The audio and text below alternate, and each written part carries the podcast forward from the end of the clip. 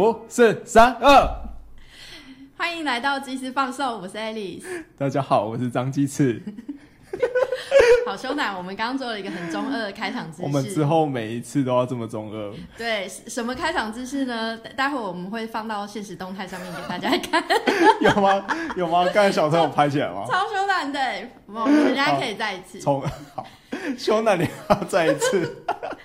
哎，上个礼拜我们的 podcast 就是上架之后啊，对我有朋友就是跑来质问我，为什么我们叫即时放送？为什么叫即时放松？那你怎么回他？他以他根据我们节目调性，觉得我们应该叫司机放松。因为你是老司机吗？你才是老司机，很难说。哎，上次我们不是有讲到，就是我在讲游民那呃游民街友那一段的时候，对，有稍微提到一下，就是一个嬉皮市集，叫做海货风市集，大海的海，或许的或。我上一次还怂飘飘说那是不是查拉奇？我真的觉得。我觉得我很对不起大家。对他这个礼拜，哎，下个礼拜就是今年的海货风市集举行的日子，是九月十七号到九月二十三号，下礼拜四开始，在花莲的台九线上，那大家稍微搜寻一下就可以知道它的就是的位置，就在马路的旁边，然后在海边，气氛。我看它上面简介是搭火车走一下就到了，是吗？是吗？它离花园花莲市区有有一段哦，对我之前是住花莲市的背包客栈，然后就骑摩托车过去这样子。你就去追那个市集这样？对啊，我就去追那个市集啊。可是这有一点不智，因为就是在那边如果喝了酒，你就没有办法开汽车骑回去。那时候我我朋友就问我说：“啊，我这里可以睡啊？”然后就睡帐篷，然后就在海边这样。哎，对啊，这样才合理吧？这很很像我们去恒村的春娜。说那也是会有人住在，就直接住在表演的现场这样子。对，但到后来我们连帐篷锁进都不进去，我们就一排人就是直接躺在地上。哦，这也跟春娜的场景蛮像的。对对对，那好笑脸，好青春哦。对，然后就很臭，可是就是莫名的人与人之间很贴近，可能你很贴近你旁边那个人的意下，你就觉得好像跟他心灵相通。好饿哦，干！我现在没有办法这样。你没有去过海货风市集？我没有去过海货风。呃，我稍微来解释一下，就是嬉皮文。话从美国那边开始的历史好了，对，它是从一九六零年代开始的，然后有两个很知名的音乐季，其中一个是 Woodstocks，对，然后呃那时候就有点像是大型、超级大型的威卡，超大型的超大型的威卡，然后但是它整个规划乱七八糟，到最后也没有办法收钱，就有点像是我们后来嘉义的威卡在卖未来票那种感觉。所以最后也一起倒掉。哎，他就是办的那一届，然后还没有成功，但是他就是流芳万世，因为当时涌入了，就是在一一九六零到一九八零年代，所几乎所有后来有名的摇滚乐明星跟乐团都在那个时候发迹。哦，这样好像好像蛮有那个功劳的哎。对，然后呃，聚集在那边的，他其实有一个时代背景，就是在那个时代是民权运动刚起家。对，然后那个有一个被射杀的民权运动者，考考你，他叫什么名字？黑人运动。好，就是那时候，就是因为这个金恩博士，他就被枪杀。然后当时其实在美国社会，它弥漫着一股反叛，但是找不到出口的气息。他最一开始是在从咖啡馆开始的。哦，也是从咖啡馆开始。对，就是几个呃嬉皮的始祖聚集在咖啡馆里面，然后就一边喝着咖啡，然后去讨很奔放的去讨论他们对于自由主义的想象。他们想要打打破阶级，打破物质文化，一切都是从咖啡馆开始。然后呢，那个区域那个咖啡馆就开始吸引了很多想要诉说自己理想的人到那个地方。嗯，然后那个区域就突然开始变得很贵，房价高涨。所以这个这一群年轻人们，人们他们被迫迁出到了下其他的地方，嗯，然后这个这样子不断迁徙，然后去寻找更便宜的地方的行为，就默默促成了在 Woodstocks 前一个的音前前一场，呃，找他两年的音乐季，当时举办了蒙特瑞音乐季，在一九六七年的时候，它是第第一个嬉皮户外大型的音乐季，嗯，那他们一开始的理念呢？就是反战、反核、反核武，然后会就是高喊一些爱与和平的口号，嗯，然后这吸引了当时非常多得不到呃得不到疏解的年轻人聚集到那边去，但是这个影响了非常多就是嬉皮的文化，然后一直到后面，那我觉得这个对应到台，就是如果把它对应到台湾的历史背景，那时候一九六零嘛，然后我们出生是什么时候？一九九多，一九九多，那你都听什么时候的音乐？我其实，在高中的时候有一阵子很疯乐团，所以我那时候也都听一九六零、一九七零的一些西洋歌曲。嗯，然后其实我我并没有知道这个音乐季，不过我对歌手比较了解。像你刚才提到的嬉皮文化，就我的印象当中，呃，有几个比较指标性的人物，就一个吉他手，他叫 Jimmy Hendrix，嗯，吉米汉瑞斯。中文哎，中文应该是这样翻哎，对，反正他是一个很传奇的呃的电吉他手。那他甚至在那个很早期的时候，他就可以用吉他 solo，然后来撑撑起他那一个部分的表演。对，然后还有像一些比较著名的歌手啊，例如说超脱乐团的 Coben。哦，对。然后还有我很喜欢的一个灵魂女歌手，我不要用乐风去区分她，就她们听起来的感觉，其实真的是有一种不受拘束，然后甚至是有点奔放，嗯，对这种感觉。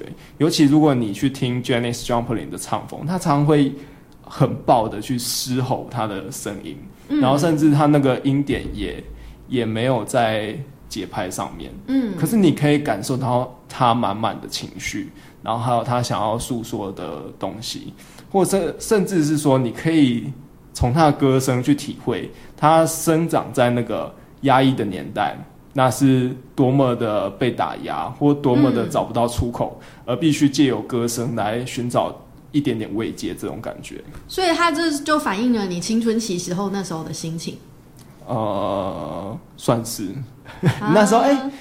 台湾的学生不是也都受到这种填鸭式的教育吗？都受到打压。可是你是从哪里得到这些讯息的？啊，那时候因为高中乐团啊，你就只能先 cover 别人的歌。嗯，你听完歌之后，然后或者是你歌曲练完了之后，那想说，哎，为什么他们会想要这样弹？为什么那这个为什么是经典这样子？嗯嗯嗯。为什么我们在这个反叛的年纪会喜欢这个东西的时候，才会去 Google 这些资料？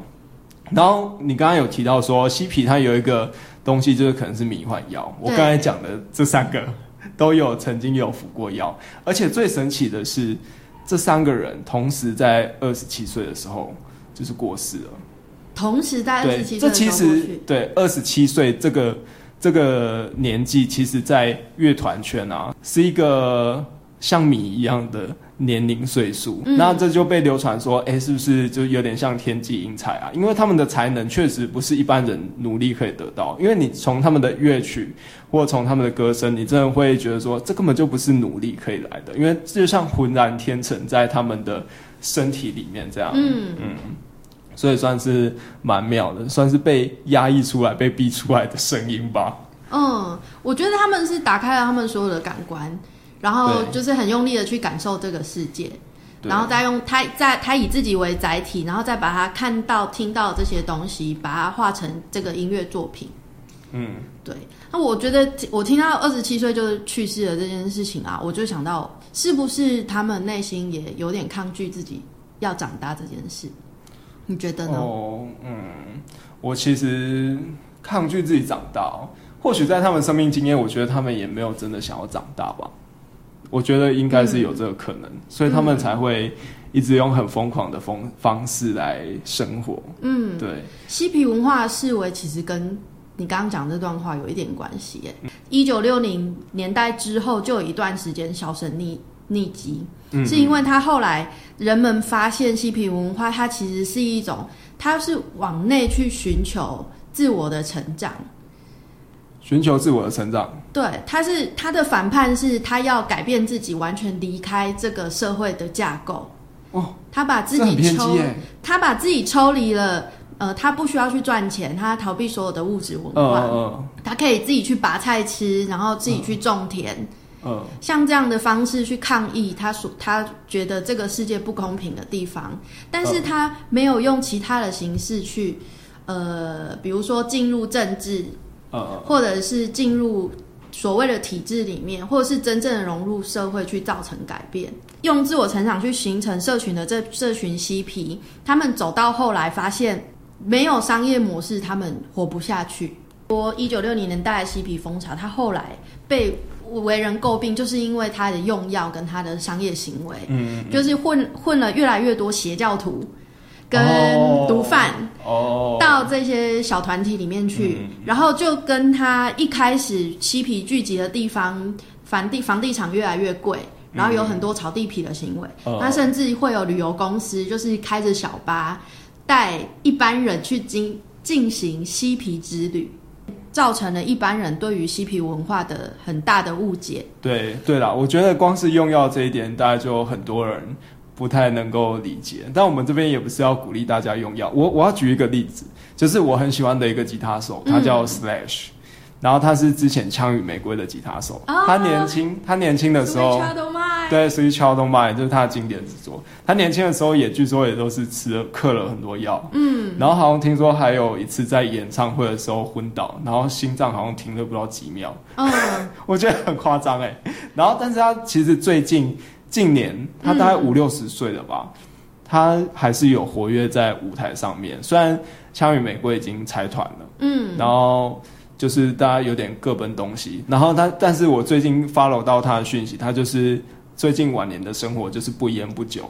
然后还都不烟不酒，不烟不酒，连可乐都不喝，只喝白开水。可是你看他超健康的，他现在有还有肌肉，五十几岁有肌肉，然后他可以脱五十几岁的身体还有办法脱光上衣，然后在在台上这样跑来跑去，奔来奔去的。你看你现在讲这段话很兴奋，是因为他在台上脱光上衣吗？哎，五十几岁可以脱光上衣的时候不错。是他他上次的兵士经验让他完全就是改变他的生活方式吗？应该跟他后来的家庭也有一些关系吧。我觉得每一个人在在每个人生阶段本来就都会有一些改变啦。嗯，对，可能跟他病史经验有关系吗？我也不知道。那时候是想要活下来吧，或者是那时候已经嗑药嗑到已经不不省人事了。就是我曾年轻过，我年轻过就好了。对，但大家也不要尝试啊！对，不要尝试，不要尝试。如果当一九六零年代的嬉皮到现在还活着，应该是六十几岁，对不对？差不多。他那时候不对哦，他那时候如果是年轻人的话，至少二十岁嘛，所以这样加上去的话，嗯，现在是八十岁。哦，哇，这么老了！你有看过八十岁的嬉皮吗？八十岁的嬉皮好像没有特别看过，是因为他们都活不到那个时候。很少，对不对？很少，好少。我在想一件事，就是在一九六零年代当一个嬉皮，跟二零二零年当嬉皮，那个难度是不是有分别？我觉得那时候的嬉皮他们会这么的压抑，可能是有可能是政治门槛太高，嗯，或者是可以改变这个社会的门槛太高，嗯，那时候的黑人就是你也很难有影响力啊。对，可是你看，像像现在，其实很多什么青年参政的这些这些案例，嗯，我不清楚。而且，但是我觉得反观现在，其实现在也有很多年轻或者是独立乐团的歌曲，其实也反映了这个时代的不满，嗯，这样子。可是好像跟那时候六零年代反战的时空背景有一些不太一样，嗯。然后，那你再比较一下现在的独立乐团跟以前的嬉皮乐团。就那个那种激进性好像也没那么没那么大，嗯，有吧？比较务实，嗯，比较务实，比较入戏。例如说那个什么一面火器的大正，不是本来要去当公司的董事？对，哎，对啊，那超务实的。然后考秋晴现在在博物馆工作哦，真的吗？考秋晴的那个主唱哇，好赞哦！在十三行博物馆。对啊，你看现在真的是进入进入一个改变政治的门槛就比较低了。嗯，就是这些呃具有反叛精神的年轻人会愿意进入体制。嗯，没错。可以看到一九六零年代啊，他那时候分道扬镳，呃，嬉皮文化产生的两群年轻人，一一群去为政治，然后改变体制、改变法律而努力，然后一群是致力于创造乌托邦的世界。但是走到到二零二零年的今天，你可以看到我们身边有很多这两派的支流汇集在一起。像刚刚讲的那两个主唱，哦哦哦，就是我们这个年代刚好就是承袭了他们那时候的的果实。也也有可能是现代的改变的门槛变得比较低，不会因为种族啊或性向，就是真的很明显的差别待遇。你有你就现在必须付出生命。我觉得现在的嬉皮只是跟风而已啦，很多啦。我说我不是说我不是说那个啦，因为你知道为什么我这样讲吗？因为我之前就是在什么咖啡店看到什么嬉皮配方杀小的，什么嬉皮？对，真的啊，有一间咖啡嘉义很有名的咖啡店，它里面就有嬉皮皮配方，可是那个老板小。那个山，呃，就是他的咖啡店名可能跟山也有关系。我知道是哪一间。可是我跟你讲，那那间店根本就完全不关心社会议题啊，他就跟风跟嬉皮而已。这其实我对，所以刚才跟我说要聊嬉皮的时候，一直想到这件事情，我想干。他就是在嬉皮文化那时候，就是炒房地产的那群商人，带着观光客进行巴士之旅的这种人。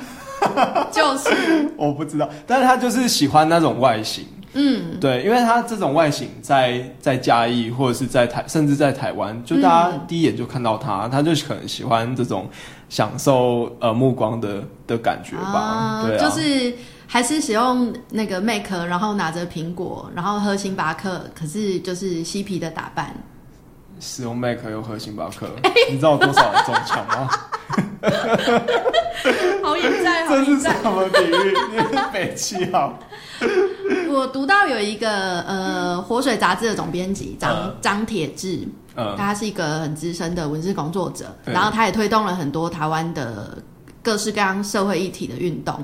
然后他就在讨论嬉皮文化的时候，他就有说，当时一九六零年代的嬉皮们。他如果最后没有因为使用药物或者是忧郁而死的话，他呃从商业行为里面得到了利益，就变成了另外一个族群，叫做雅痞。你刚刚讲的人是不是就是这个族群？就是这样吗？很像，对不对？对他，但他们可能只重视外表吧。就是，但这群创造雅痞的这群人，应该是收获最满满的人吧？对，他们是既得利益者，就是。哦，他们会吸收很多，就是寻求心心灵上知识的迷妹们，然后主动掏出钱来去购买这些，就是经过他加持的东西。好了，想当初我也是高中的时候穿过皮的紧身裤，真的紧到我只能穿半天。我那时候真的是，我鸡鸡都不知道躲去哪的那种紧啊。那我好，我知道，我知道。但你那时候应该就觉得哇，自己超帅，自己超帅。为了玩摇滚，对，为了表演，对，为了表演，不得不不得不帅一点这样。哦，哎，说到表演，我上个礼拜其实才才去表演那个，但我表演的不是乐团，我去演那个台呃嘉义软剧团，他有办一个特别节目，它叫做《神变啊神》，那它就是开放给。呃，对戏剧或者是对表演艺术有兴趣的素人，然后去报名参加。你对演戏有兴趣哦？演戏有兴趣，其实也还好，但是我喜欢看剧。嗯，对。然后那时候刚好是有朋友，我们的好朋友小鸭，黄姓酒商。对，他是酒商吗？他是啊，每次他出现就一定会有酒。哦，好好好。但是他最近戒酒了。哎，他那时候。你看嬉皮文化走到最后都不戒酒了吗？对他戒酒。哎，我那时候结婚的时候送他一瓶很高贵的酒，哎，我后来去去网络上看到有人拍到一万八，哎，哇，哎，你的红包包了一万八，哎，但是我那时候没有看到，在送之前没有看到这个拍卖，你有没有看到这拍卖的时候，我就不会送他了。好，反正就是我们一个好朋友，然后约你去演戏。对，然后那时候我就是工作很烦啊，很焦躁，然后就想说我要找一件事情分散我的，分散我的焦躁。嗯，对，所以我就去演了这个戏。嗯，然后另外一个原因就是因为我高中时候其实有一个遗憾，就是那时候其实有剧有剧团，有剧团来到我们学校，进驻到学校，然后教学生怎么表演，然后最后有个总惩罚。嗯，然后那个惩罚有谁来看呢？是李国修哎。哇，李国修哇来看，然后就是那时候的屏风表演班的，好像副团长还是什么，就负责来训练这些学生。可是我那时候完全没有感觉，然后想说，哦，这好无聊啊。然后陈发去看的时候，想，哦，干看这个干嘛？好烦哦。然后可是你当你大学，然后看的表演艺术越来越多的时候，才知道，哇，这些表演艺术真的是很屌。然后你也有点。很喜欢去看这些表演，嗯，对，所以那时候高中其实有点小小的遗憾，没有参加到这个。哦，那这上个礼拜售票演出，圆梦，圆梦，哎，对啊，哎，后来看我表演要钱的，哎，就跟要来听我吟叫要钱一样。你去演的那个剧本啊，是你们自己写的吗？对，就是小鸭他从他身旁的朋友去收集这些故事，然后把它。演的更夸张一点，然后再结合新现在是鬼月，把它演成鬼故事的样子。哦，那所以我们的主对我们的主题叫做婚姻鬼故事。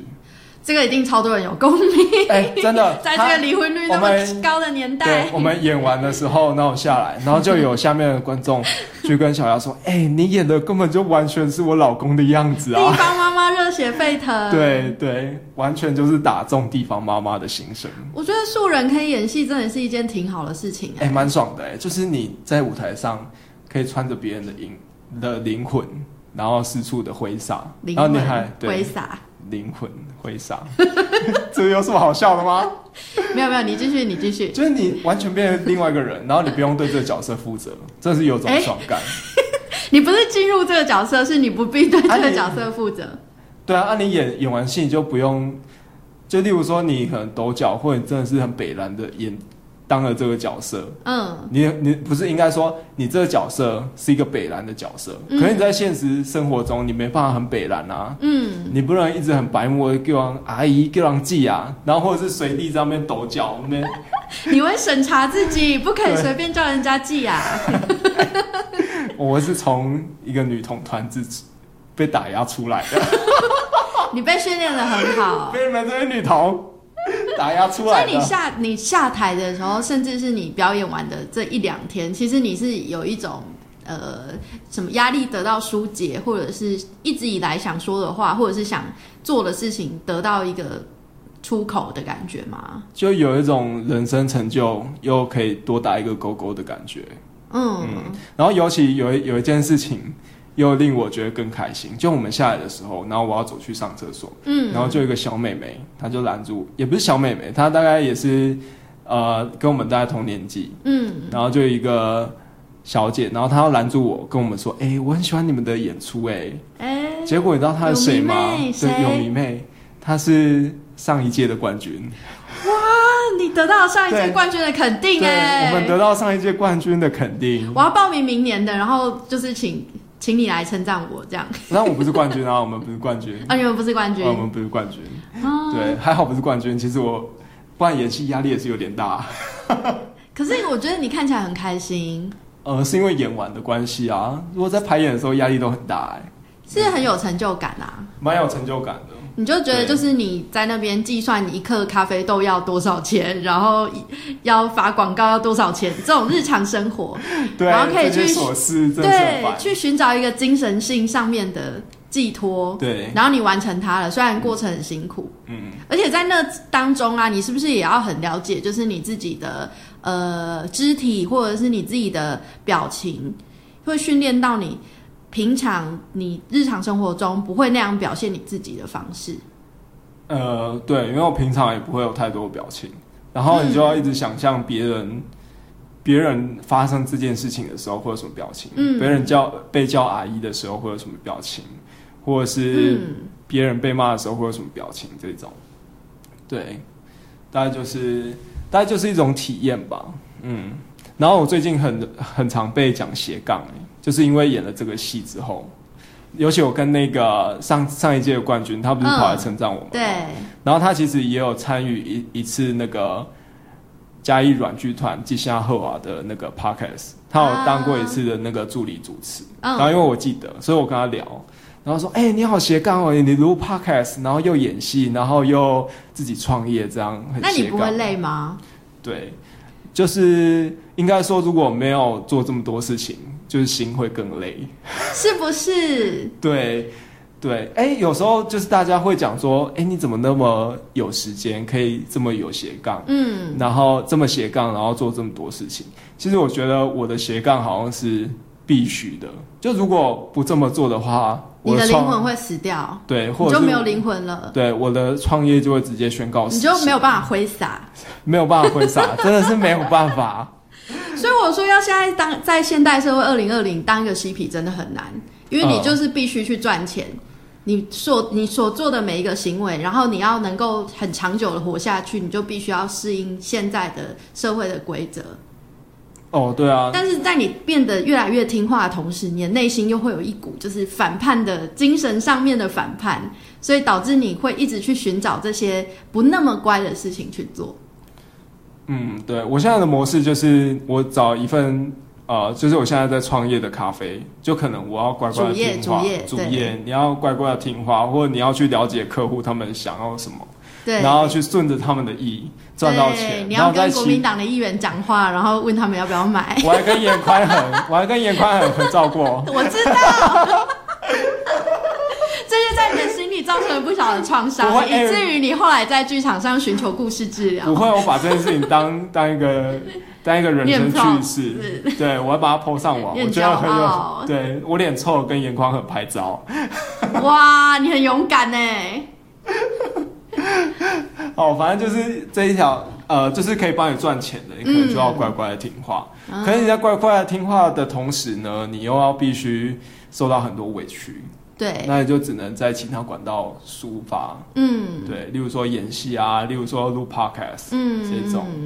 我有认识很多真正的嬉皮，嗯，他们其实也跟你一样很斜杠，嗯，就我有认识一个，在他是嘉义人，然后长期住在嘉义，他的主业是替那个捡果子一个公平贸易单位。哦，我知道，就是呃，他会购买他的产品，然后去做手工艺品。然后再贩卖出去，那那个贩卖价格没有很便宜哦，但是这个是他的主业，然后他就赖以这个为生，然后去在全台湾各个地方摆市集。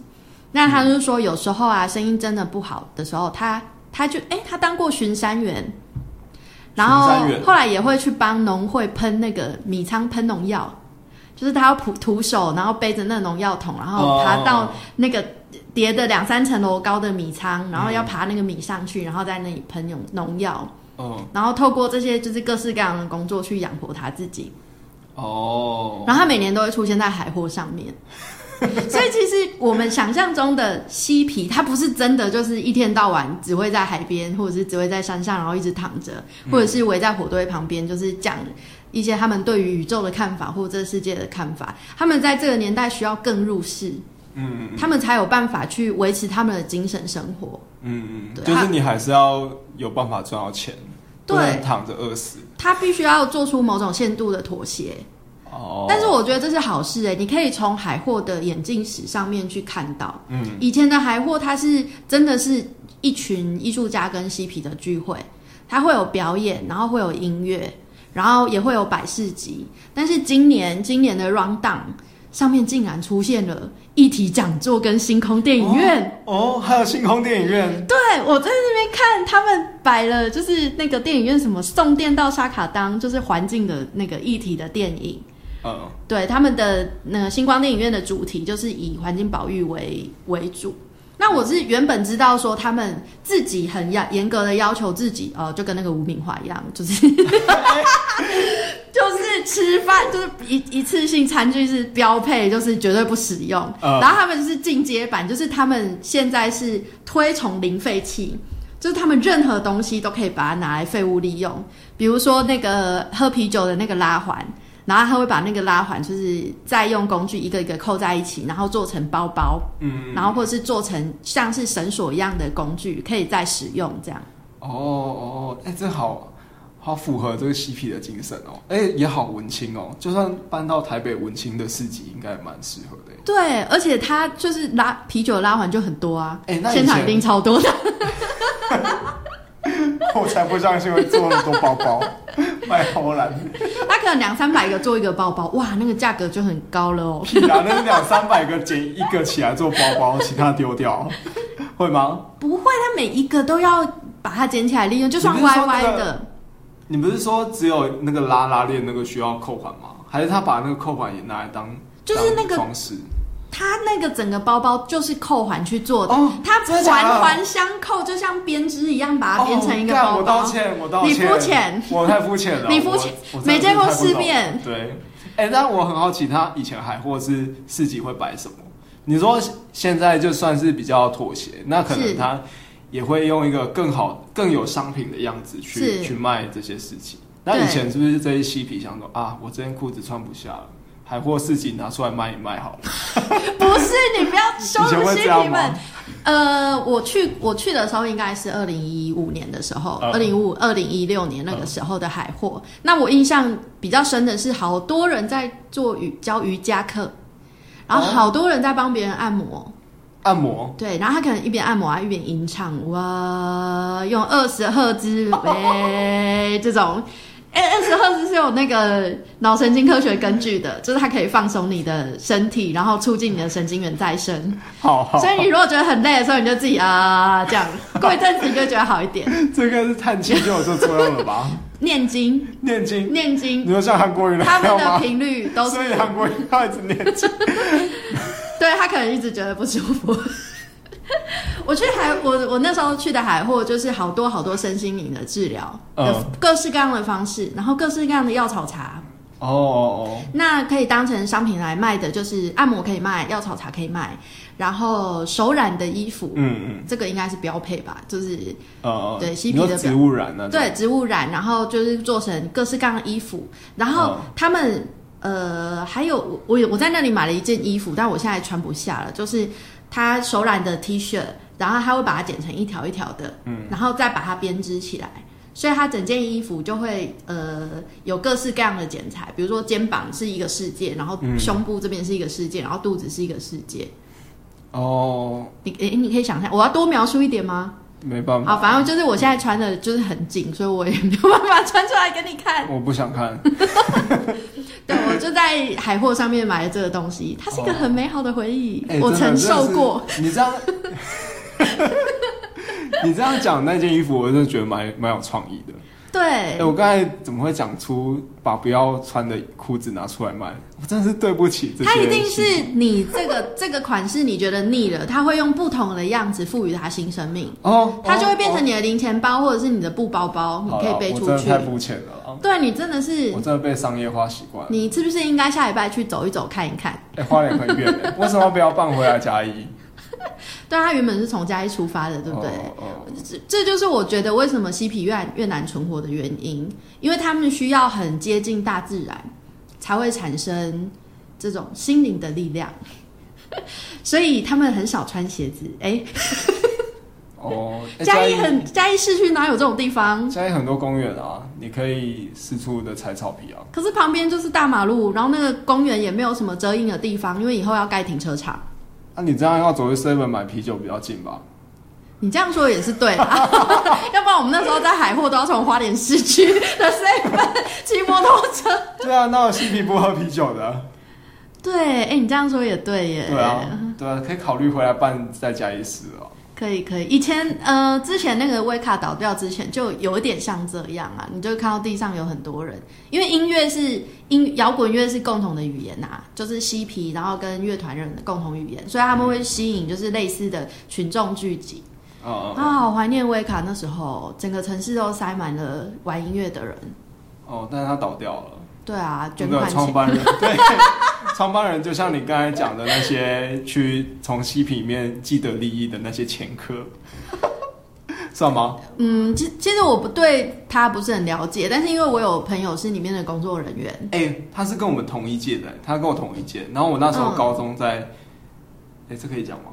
那时候反正高中高中在就讲玩我们在考虑要不要剪掉。那时候高中在玩团的时候就已经有 up 了，所以那时候第一届、第二届的时候，我们其实都有，也不是参与在其中，我们都有去嗯 wake up 玩。